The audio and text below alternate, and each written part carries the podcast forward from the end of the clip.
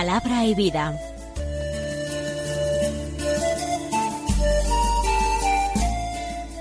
Con el padre Manuel Horta, desde Sevilla.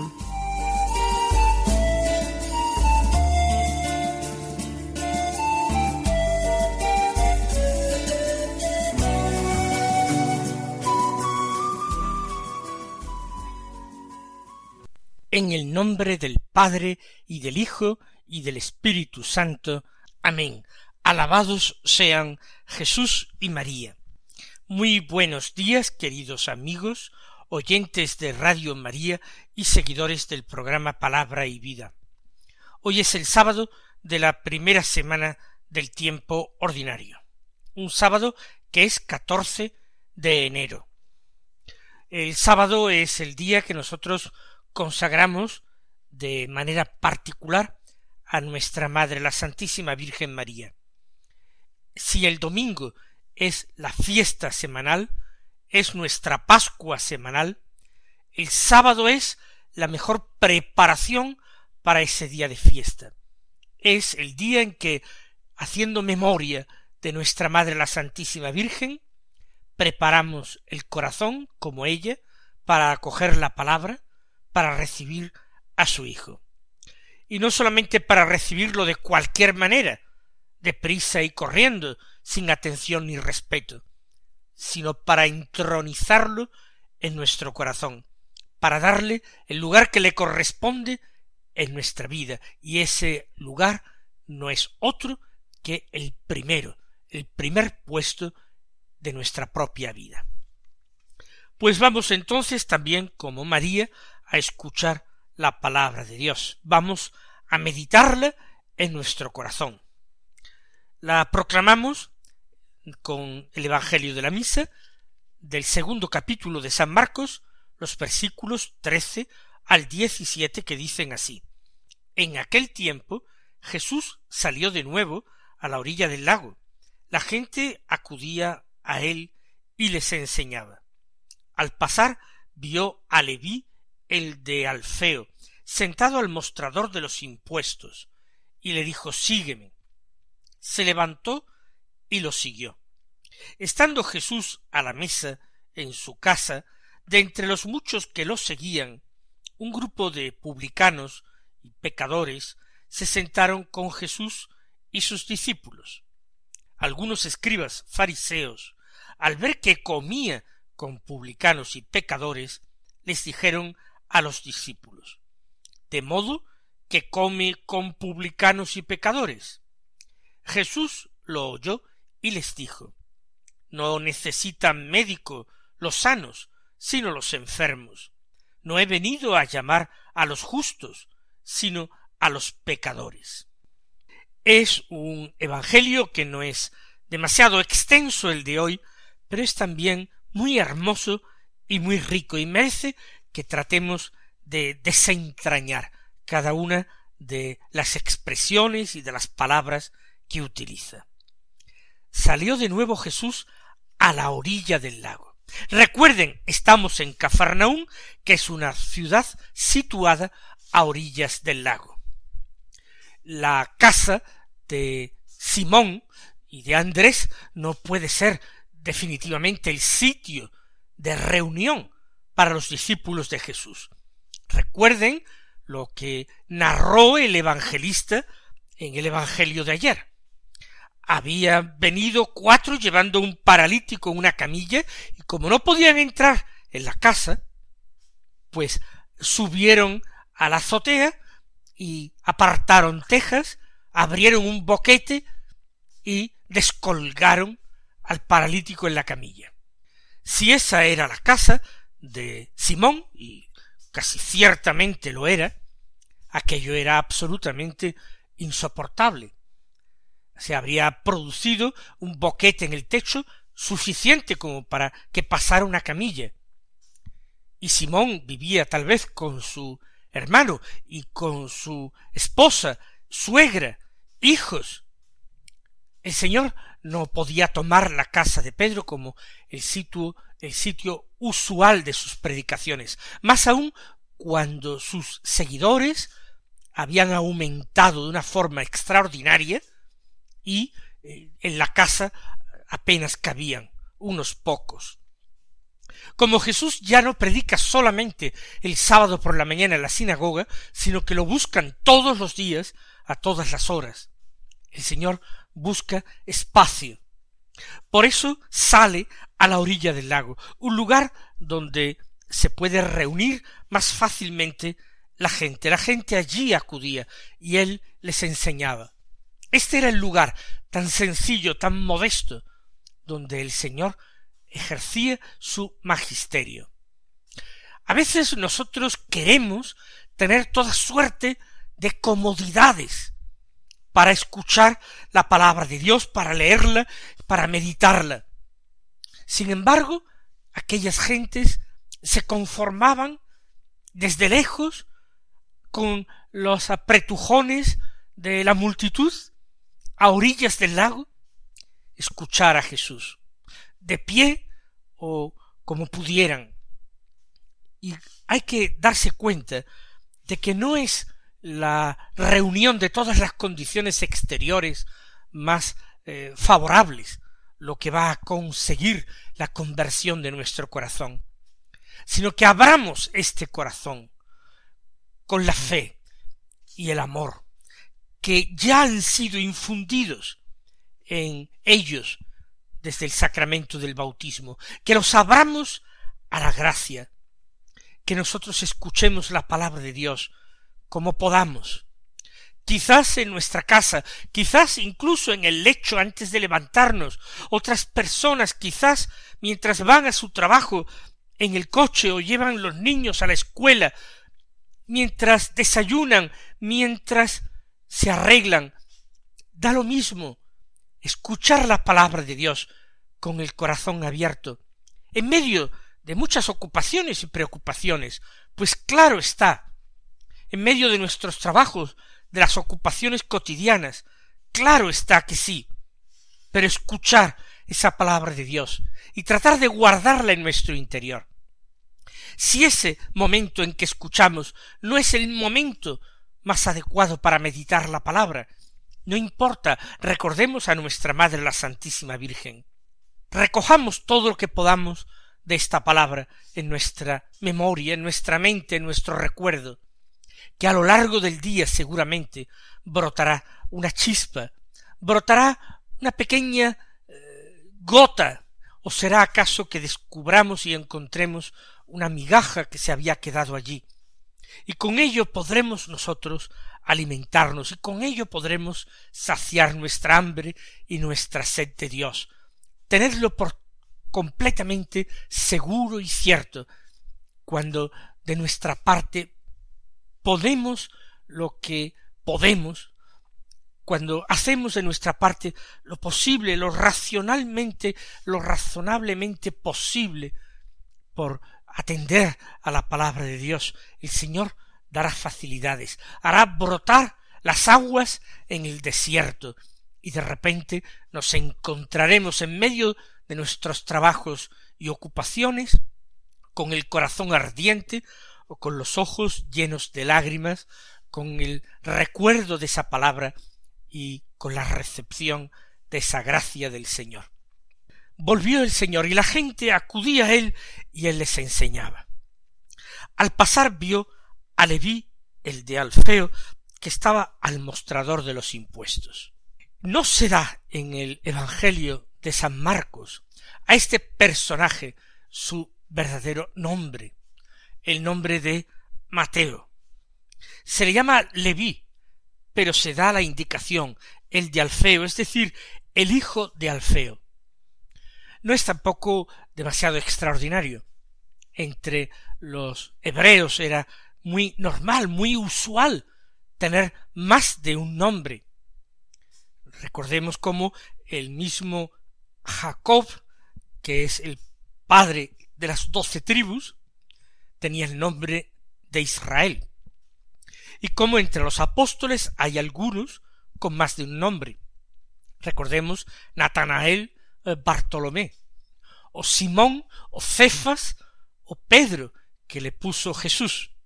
Y así, pues bien, Leví, el de Alfeo, es el apóstol que escribió el primer Evangelio, Mateo, y nos ha dicho que es publicano, está sentado al mostrador de los impuestos, para cobrar un impuesto que se recaudaba para el imperio romano, un impuesto llamado el publicum, porque debía pagarlo todo el mundo. Y estos tributos, este tributo general, se arrendaba a aquellas personas que lo adquirían en una subasta durante un año. Lo adquirían por una cantidad que debían desembolsar inmediatamente, con lo cual la administración romana se despreocupaba de ese cobro del público. Y el publicano, que así se llamaba, porque era el encargado entonces de recobrar lo invertido cobrándoselo a la gente, el público, pues se preocupaba de establecer oficinas en todos los pueblos para cobrarlo. Evidentemente, si la gente no quisiera pagar, el publicano tendría que acudir a la autoridad romana para que ella lo exigiese de una forma coercitiva. Leví, Mateo, ya hemos dicho, está en Cafarnaún ejerciendo esa profesión. Es un buen sitio, porque el pueblo tiene importancia y tiene riqueza. Pero Jesús, que se dirige a la orilla del lago, ve al pasar, ve de camino, en una plaza, en una calle donde él tenga su mesa y esté sentado allí cobrando a los que pasan. Jesús le dijo solamente sígueme lo mismo le había dicho a su apóstol Felipe en los días en que se encontraba junto al Jordán. Pero Felipe ya estaba avisado de quién era Jesús.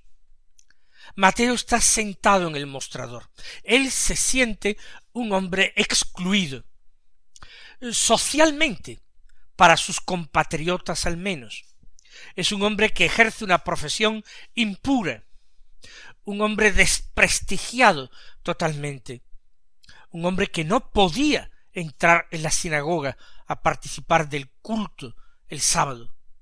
Jesús tiene ya fama de ser un hombre de Dios, un gran profeta, quizás el profeta de los últimos tiempos, tal vez el Mesías. Y pasa por allí, y el corazón de Leví, yo creo que tiembla de emoción al sentirse cerca del Maestro. Pero ciertamente él no va a tener esa libertad, esa iniciativa, como para levantarse, ir a Jesús, acercarse a él. Por eso es Jesús quien viene a él y le dice, sígueme. Felipe fue a Jesús. Felipe estaba en el entorno de Juan Bautista. Es normal que siguiera a Jesús si había escuchado al Bautista decir que era el Cordero de Dios que quitaba el pecado del mundo. Pero le vi en un contexto tan diferente, se levantó y lo siguió. Hizo lo que el paralítico de ayer. Levántate, toma tu camilla y echa a andar, vete a tu casa y echa a andar. Y él al instante se levantó y tomó su camilla. No creo que fuera mayor prodigio que el paralítico se levantara de la camilla y se fuera a su casa llevándola a cuestas, no creo que fuera mayor prodigio ese que éste, que aquel publicano que se encontraba quizás más fuertemente unido a su mesa que el paralítico a su camilla, se levantara para seguirlo, para seguirlo dejando todo atrás, dejando atrás la mesa y el dinero y cualquier tipo de murmuración, de comentario de la gente. Y el prodigio no es solamente este, sino que Leví nunca se volvió atrás, nunca dudó, siempre se mantuvo fiel al Señor, perseveró en el seguimiento y se convirtió de esta manera en apóstol enviado y un día redactaría el primer Evangelio y con su palabra y con su pluma atraería las almas de muchos de sus conciudadanos, de muchos hebreos, las atraería a Jesús. Nosotros le vamos a pedir al Señor por su mediación, por la mediación de este santo apóstol, que no nos cansemos nunca, que perseveremos también nosotros en el seguimiento del Señor, que nuestros primeros pasos no sean fruto de la ilusión de un día, sino que vivamos alimentándonos de su palabra y de su cuerpo y su sangre todos los días de nuestra vida.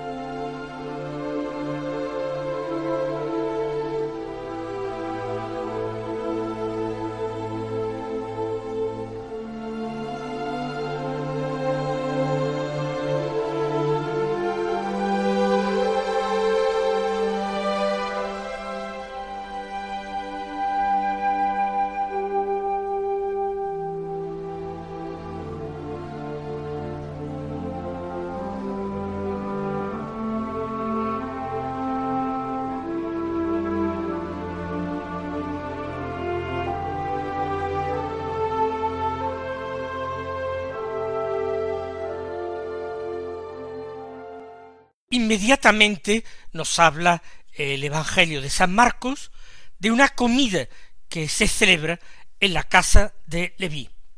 Se da por supuesta la invitación, después quizás de una mañana pasada junto a la orilla del lago, predicando a todo el que quisiera oírle, Jesús acepta una invitación de Leví a comer en su casa. Y ahí lo encontramos, en la mesa de Leví, sentado. Y no están solamente Jesús y Leví, sino que dice que de entre los muchos que los seguían, un grupo de publicanos y pecadores se sentaron con Jesús y sus discípulos. Es normal, Jesús había llevado con él a los discípulos más inmediatos, a los apóstoles. Mientras que Leví invitaría también a colegas y amigos. De ahí esos publicanos como Leví y pecadores como Leví, que se sientan a la misma mesa con Jesús y los discípulos. Pero este hecho suscita la admiración y los comentarios de unos personajes, quienes unos escribas fariseos. La inmensa mayoría de los escribas, de los doctores de la ley, eran fariseos. Y al ver que comía con publicanos y pecadores, les dijeron a los discípulos, de modo que come con publicanos y pecadores. No preguntan nada, sino que se admiran, formulan una sospecha, una objeción profunda, porque estos escribas fariseos estaban en el auditorio de Jesús y quizás de sus palabras no han encontrado nada objetable. Ellos no pueden rebatirle de ninguna manera, porque las palabras de Jesús son palabras llenas de autoridad, de sabiduría profunda, de espíritu, son palabras de Dios, y ellos están asombrados, admirados o confundidos. Pero el hecho de que se siente a la mesa con pecadores, que se siente a la mesa en casa de un pecador, es chocante. Eso sí para ellos es reprensible. Aquí sí que hay motivo de crítica, de murmuración. Y la dirigen a los discípulos de Jesús más cercanos. Quizás quieren influir en ellos. Quizá quieren socavar la confianza que ellos habían puesto en Jesús. de modo que come con publicanos y pecadores. Es una forma de decir un hombre santo, un profeta, no haría eso. Hay un refrán en castellano que dice Dios los cría y ellos se juntan. Si él se sienta con pecadores, debe ser igualmente un pecador, al menos un hombre que queda impuro según la ley. Sentarse a la mesa es mucho más que eh, comer. Compartir la comida es compartir la vida, establecer una alianza, un vínculo de amistad. Por eso el gesto de Jesús les resulta chocante, por ser él un hombre eh, que tiene fama de santidad y se está constituyendo en maestro, en rabí, aunque no haya estudiado en ninguna parte. ¿Quién le niega semejante título cuando tiene tal cantidad de seguidores? Los discípulos es posible que no supieran responder adecuadamente a esta objeción. Quizás algunos lo harían llevados por su amor a Jesús y por la entrega de sus propias vidas que habían hecho a Jesús. Sin embargo, seguramente su defensa del Señor no sería del todo acertada, porque el mismo Jesús, él el que va a tomar la palabra para justificar su postura. Dice el evangelista San Marcos que Jesús lo oyó. No sabemos si lo oyó de una forma natural, porque fueron poco discretos, o lo oyó de una forma sobrenatural, como había oído las objeciones de estos mismos personajes en el Evangelio de ayer, mientras estaba en la casa, cuando había perdonado los pecados al hombre paralítico, antes de decir que se pusiera en pie y tomara la camilla y se marchara a su casa. Jesús oyó la murmuración de sus corazones. Aquí, por tanto, no sabemos si es un oír natural o sobrenatural, pero contesta de cualquier forma. No necesitan médico los sanos, sino los enfermos. Es un extraordinario argumento. Según los profetas, Dios mismo buscaría a las ovejas perdidas, para curarlas, para reunirlas. Y Jesús se presenta ahora como médico, se presenta para sanar y curar, actuando en nombre de Dios, actuando como Dios mismo que era. Los sanos no tienen necesidad de ser curados. Lo que ocurre es que habría que preguntarse ¿y quién es sano para Dios? Termina afirmando no he venido a llamar a los justos, sino a los pecadores. Entendieron aquellos escribas que ellos también eran pecadores y por tanto estaban siendo ellos también llamados. No sé si ellos lo entendieron, pero nosotros sí. Y le damos gracias y respondemos al Señor diciéndole que queremos ser curados por Él. Él os bendiga y hasta mañana si Dios quiere.